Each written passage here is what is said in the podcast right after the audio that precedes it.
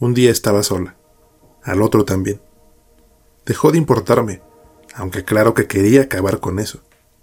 A pesar de todo lo que viajaba, nada le parecía ni le satisfacía. No era su culpa, sino mía.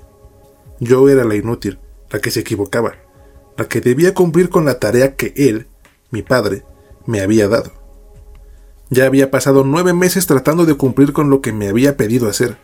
Me esforzaba al máximo. De verdad lo estoy intentando, padre, dije mientras caminaba por la orilla de la carretera. Me dolían los pies y las piernas. Ignoraba por cuánto tiempo había andado, pero ardía, ardía a niveles extremos. Mi párpado vacío, el lugar donde debían de estar mis uñas y mis dedos faltantes, realmente dolía. No parece que lo intentes, estás tardando mucho, dijo mi padre detrás de mí. Yo llevaba unas botas negras que me llevaban al tobillo y un vestido gris que me quedaba arriba de las rodillas. Encima, una sudadera abierta. Mi mano derecha estaba vendada, como casi todo mi cuerpo. Mi dedo anular ya no existía, y las uñas de mi dedo índice y medio tampoco. En mi mano izquierda faltaban las uñas de mi pulgar y el dedo medio. Cada paso dolía, pues en mis pies también faltaban uñas y dedos. El cabello me tapaba el ojo derecho, el izquierdo lo había perdido y tenía un parche en su lugar. Ya casi llegamos al otro pueblo, padre, no te preocupes. Esta vez hazlo bien, niña inútil. Sí, padre. Volté esperando ver algún coche o autobús cercano para levantar mi pulgar y pedir que me llevara, pero no vi ninguno. Desde el cielo, algo de lluvia empezó a caer en mi cabeza. Lluvia, pensé. Me parece curiosa. Cuando eres pequeño no logras entenderla. De niña, creía que las nubes lloraban porque su madre, la luna, o su padre, el sol, las regañaban y se ponían tristes como yo. Desde pequeños le debemos la vida a nuestros padres, pues ellos nos la dieron, me decían mis padres. En parte tenían razón, ¿no? Ahora yo estaba devolviendo ese favor, porque era mi responsabilidad hacer lo que él me había pedido, u ordenado. Padre, lo llamé. ¿Qué quieres? me respondió. ¿Tú me quieres? pregunté vacilante. No hubo respuesta. Claro que no la hubo. ¿Harías lo mismo por mí, padre? Solo sigue caminando, Melina. Sí, padre. ¿Por qué las personas tienen hijos? me preguntaba. ¿Para inmortalizarse? ¿Quizá para que su linaje continúe y no se extinga? ¿O será por algo más? para amarlos, para formar una familia. Pero ¿qué tiene de bueno una familia? No lograba entenderlo. Yo no tenía ganas de tener hijos. Dudaba que algún día los tuviera. Me daba un rotundo asco la idea de sentir algo creciendo dentro de mí. Sin embargo, soy la hija de alguien, y es mi deber obedecer, me recordé. Pues eso es lo que los hijos hacen, solo obedecer, hasta que se empiezan a cuestionar y los padres le llaman rebeldía. No es eso, Solo es cuestionarse a sí mismo y a sus padres, pero parece que ellos nunca lo entenderán, aunque hayan pasado por lo mismo cuando eran jóvenes. Es curioso el tema de la descendencia. Me duelen las piernas, padre. Quiero descansar, dije, pero no recibí respuesta. Me giré y vi unas luces. Levanté mi dedo de inmediato y un tráiler grande de carga se detuvo. Caminé hacia él y abrí la puerta sin subirme. ¿Pasará por el pueblo más cercano? pregunté. Puedo dejarte cerca, chica, respondió un señor. Claro, tenía que ser un señor. Todos los camioneros eran hombres. La mayoría de los que recogían a las chicas en la carretera quizá fuesen violadores. Pero ¿qué más daba? No era algo que no pudiera manejar. Bien, respondí. Subí los escalones hasta llegar al asiento del copiloto. El señor se quedó mirándome antes de arrancar. Tal vez fue porque era una chica de 19 años caminando sola por la carretera a las 8 de la noche o por el parche en mi ojo y las vendas en mis manos. ¿Estás bien, chica? me preguntó mirándome. Acabo de escapar de mis secuestradores, quienes estaban mutilándome hace una hora. Por favor, sáqueme de aquí. Mentí, aunque no me esforcé en hacerlo. Ni siquiera cambié mi tono de voz. Quizás, al decirle eso, él sentiría lástima y no intentaría averiguar nada más. O quizás era una buena persona y lo acababa de asustar. Él no respondió, y puso el vehículo en movimiento. La cabina estaba limpia, aunque había una bolsa de frituras y latas de refresco. La música estaba en un idioma que no reconocí, Tal vez era ruso o alemán. El chofer aparentaba unos cuarenta y tantos. Llevaba gorra y barba. Su chaqueta de cuero hacía juego con su asiento. Puse mi mochila encima de mis piernas mientras veía por la ventana. Tus padres están en el pueblo. Deberían ir a la policía por lo que te pasó. Dudo que sirva de algo, créame, pero gracias por llevarme. ¿Qué hacías sola en medio de la carretera? Ejercicio, respondí. ¿Ejercicio? cuestionó. ¿A 200 kilómetros del pueblo más cercano? Me gusta estar sola. Miré mi mochila y la abracé un poco. Odiaba que me hicieran preguntas. Solo cállate y maneja, pensé. Es lo único para lo que sirves. ¿Quieres mi teléfono celular para hablarles y contarles lo que te pasó? Me sorprendió. De verdad era muy amable y muy tonto. Me quedé viéndolo un momento. No, respondí a secas. ¿Puedo comer de eso? Pregunté señalando la bolsa. Él asintió, así que la tomé y empecé a ingerir comida chatarra. Deliciosa. ¿Cuál es tu nombre, chica? Melina, dije, y añadí. Cuidado, señor, yo amo a los perros. ¿Qué? En un minuto atropellará a un perro. Si baja la velocidad un poco y se inclina un poco a la derecha, no pasará nada, indiqué mientras seguía comiendo. Él se quedó mirándome unos segundos y me hizo caso. Al poco tiempo, un perro salió corriendo desde la parte izquierda de la carretera, pero al ver el tráiler, pudo regresar para evitar ser atropellado. El chofer me miró con asombro. ¿Cómo? Por aquí pasan muchos perros, lo interrumpí. Fuiste demasiado específica. Este señor era buena persona. No iba a intentar hacerme nada malo. Ya lo había confirmado. Varios minutos después, llegamos a la salida de la carretera que da al pueblo y abrí la puerta. Gracias por traerme, dije tomando mi mochila y lamiendo el resto de frituras que había quedado en mis dedos. De nada. Cuídate, niña. Fueron las palabras más inútiles de la vida. El trailer se fue. No debiste haberle mostrado a ese chofer lo que eres capaz de hacer. Lo siento, padre. Dudo que lo vuelva a ver en mi vida y que diga algo al respecto. Nadie le creerá. Eres muy descuidada, Melina. Intentaré ser más precavida, padre. Llegué al pueblo después de caminar. Moría de hambre, así que fui a un restaurante de comida rápida. Me senté a comer una pizza y la gente se me quedó viendo. Odiaba que me miraran, que me vieran. Puse mi mochila a mi lado, luego la acaricié. Fue entonces cuando supe lo que se aproximaba. Giré mi cabeza de un lado a otro. En una de las mesas había tres chicos mayores que yo por unos cuantos años. Dos de ellos me miraban fijamente y el tercero hablaba por teléfono. ¿Qué pasa? preguntó mi padre. Esos chicos intentarán robarme, murmuré. Les parezco vulnerable. Entonces están equivocados. Ya sabes qué hacer con ellos. Sí, padre, contesté. Me alegré por lo que me había dicho. Uno de ellos se puso en pie y se me acercó. Mientras tanto, metí mi mano en mi mochila, saqué mi cuchillo y lo guardé dentro del bolsillo de mi sudadera. Hola. Hola, linda, saludó. Te ves muy sola. ¿Necesitas ayuda? Su cabello era negro y corto. Llevaba la sudadera de la Universidad del Pueblo, al igual que los otros dos. Era alto y un tanto musculoso. Estoy perdida. ¿Tienes auto? Respondí mirándolo a los ojos. ¿Podrías llevarme a la estación de policía más cercana? El chico se impresionó cuando le pedí ayuda. Creyó que ya le había hecho el trabajo difícil. Solo tendría que decir que sí. Sus otros dos amigos me miraron desde lejos. Uno de ellos se acomodó la entrepierna mientras me veía. Asco. Claro, Linda, podemos llevarte, los chicos y yo. Supe que diría eso. Me levanté y recogí mi mochila. Sus amigos se nos acercaron y salimos del restaurante. La única lámpara de la calle estaba justo arriba de la camioneta del chico. Era una jeep grande y amarilla. El muchacho se subió en el asiento del piloto. Anda, sube en el del copiloto, me indicó. Algo cambió. Ahora querían secuestrarme para abusar de mí y después matarme. Ah, cierto, y robarme. Pero eso era lo de menos. ¿Qué fue lo que les hizo variar sus intenciones? Fue la facilidad con la que acepté ir con el chico. Además de vulnerable, me creyeron estúpida.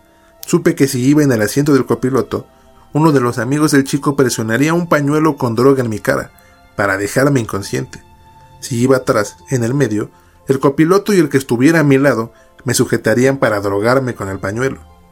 Y si iba atrás del piloto, junto a la ventana, el chico que estuviera a mi lado me tocaría la pierna, pero no intentaría lo del pañuelo. Qué curioso. Era el más estúpido de los tres, el mismo que se había ajustado la entrepierna. Entonces me decidí por la última opción. No, respondí y subí atrás junto a la ventana. El amigo fue de copiloto y el de atrás me sonrió. La camioneta empezó a avanzar por las calles oscuras y solitarias del pueblo. El chico a mi lado no dejaba de mirarme. Con mi mano toqué mi cuchillo sin que nadie se diera cuenta. Me estaban llevando por unas calles casi abandonadas. De seguro era propósito, pero eso me facilitaría el trabajo. Eres una chica muy linda, dijo, al tiempo que ponía su mano en mi pierna.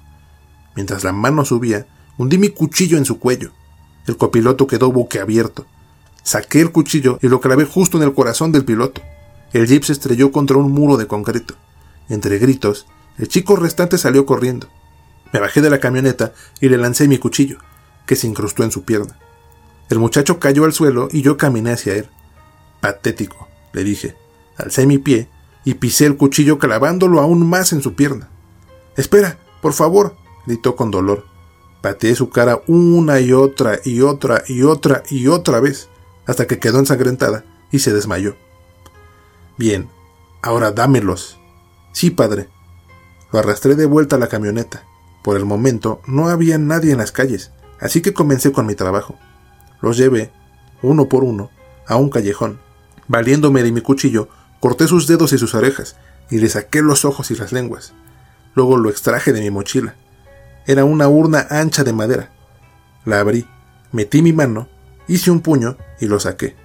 Las cenizas cayeron y regresaron al interior por el espacio de mi dedo faltante. Las admiré mientras caían. Cuando la última llegó a su destino, empezaron a moverse, dejando ver huesos en su interior. Introduje los dedos, las orejas, los ojos y las lenguas. Las cenizas se pegaron a ellos, devorándolos como una criatura hambrienta. Ahora tú, dijo. Pero, padre. Hazlo, dijeron las cenizas vibrando al unísono con la voz de mi padre. Sabes muy bien que necesito de mi heredero para sobrevivir, me interrumpió. Esta porquería no me durará por mucho tiempo. Sí, padre. Tomé mi cuchillo y con la camisa de uno de los chicos le limpié la sangre. Tenía que hacerlo. Era mi deber. Después de todo, era mi padre, y debía obedecerlo, ¿no? Yo era su hija, y era mi deber cuidar de él. Padre, ¿podrías esperar un poco más? Pregunté con el cuchillo en mis manos. Estaba temblando, no podía evitarlo. Llevamos meses buscando uno adecuado. Es tu maldita culpa que no lo hayamos conseguido. Siempre que lo encontramos te acobardas, Melina. Es tu culpa. Ahora paga por ello y dame de comer. Sí, padre. Metí el cuchillo en mi boca y presioné. Mientras caían lágrimas de mi ojo, la sangre comenzó a salir de mi boca. De verdad dolía, dolía mucho. Con mi otra mano, empujé el cuchillo hacia adentro. Pegué un grito de dolor.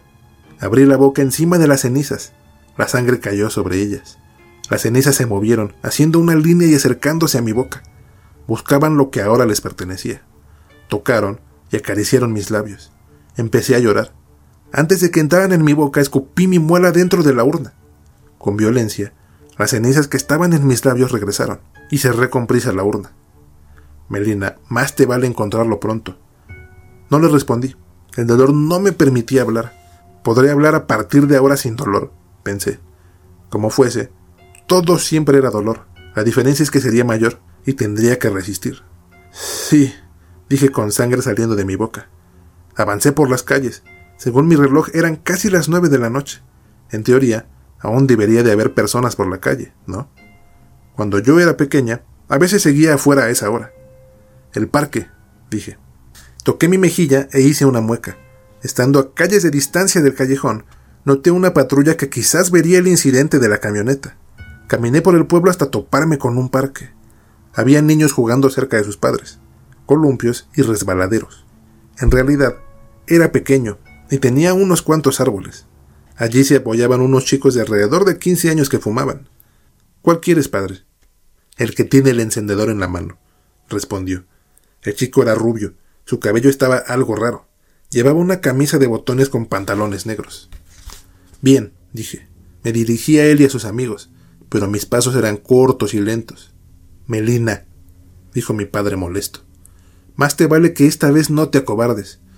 No, padre, Decidida volví a caminar hacia ellos. ¡Hey tú, chico! llamé al rubio. Sus dos amigos voltearon a verme. Sí, respondió con nervios. Te dije que me marcaras. ¿Crees que habernos besado solo una noche te da el derecho de ignorarme? ¿Qué? Ustedes dos, dije dirigiéndome a los otros, largo de aquí. Se fueron despacio, confundidos. El muchacho me miró con curiosidad. Funcionó, justo como lo había previsto. Quedaba lo demás. ¿Te conozco? me preguntó. No, pero necesitaba hablar contigo a solas. ¿Para qué? Te me hiciste lindo. ¿Quieres besarme? Él se quedó pensando. Sería mucho más fácil si lo hubiera hecho antes, antes de perder el ojo y los dedos. Incluso hablar me dolía, pero ya no más. Ya no podía cobardarme. Si no lo hacía, mi padre me utilizaría a mí. Ese estúpido chico era mi salida. Se veía que era tonto como todos los de su edad. Yo era mayor que él. Quizás eso me daría ventaja. Después de todo, los niños de 15 años solo piensan en masturbarse. Ninguno rechazaría esa oferta. No. ¿Qué dijiste?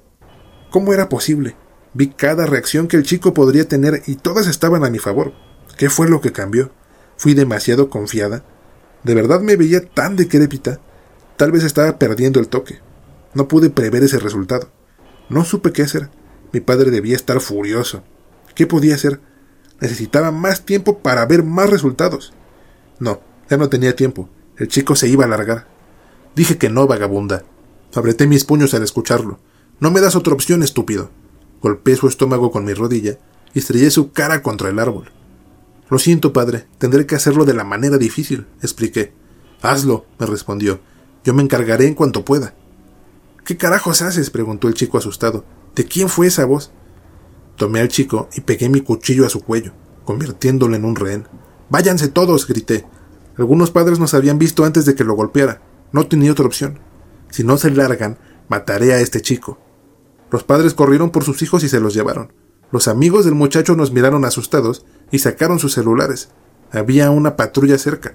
No me quedaba mucho tiempo. Suéltame. Cállate. Lo tiré al piso y saqué la urna de mi mochila. A la vez, el chico intentó levantarse, pero lo paté. Abrí la urna, me senté sobre él y vacié las cenizas en su boca. Él me miró, asustado, mientras empezaron a escucharse sirenas de patrullas policiales. El muchacho cerró la boca, pero las cenizas se le abrieron a la fuerza. Justo cuando gritó de terror, éstas se metieron en ella. Él puso los ojos en blanco, su cuerpo empezó a moverse por sí solo. De pronto, dos patrullas se estacionaron frente a mí. ¿Por qué me sentía así? ¿Por qué? Incluso cuando ya había hecho lo que él me había pedido. Aunque se suponía que todo habría terminado, me sentía sucia. No lo entendía. ¿Por qué me sentía así? Estaba sola, con miedo, triste. En teoría, cuando todo acabara, me sentiría mejor. Quizás el ser humano nunca logrará estar libre de tristeza. ¿No es así, padre? Eso no era lo prometido. Se suponía que me sentiría como en un mundo nuevo, donde no hubiera sufrimiento. Sin embargo, no era así. Seguía en esa asquerosa realidad.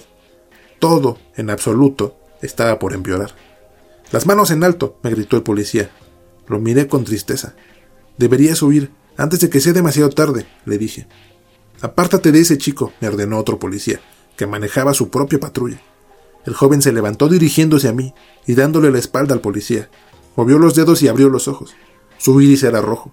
Me sonrió, se me acercó y pasó su mano por mi barbilla acariciándola. Ya era hora, Melina, dijo. Chico, ¿te encuentras bien? Su sonrisa se borró al escuchar al policía. Giró su cabeza hacia ellos, alzó una mano y las patrullas chocaron entre sí, aplastando a los policías que estaban en el medio quienes gritaron de dolor. ¿Qué? ¿Qué es esto? exclamó uno, atrapado de cintura para abajo. Cállate, escoria, dijo el muchacho alzando su otra mano. Las cabezas de ambos policías explotaron en pedazos, dejando sangre por el suelo. Los cuerpos decapitados tiraron sus armas y cayeron sin fuerza. Vámonos de aquí, Melina, dijo extendiéndome la mano. Sí, padre.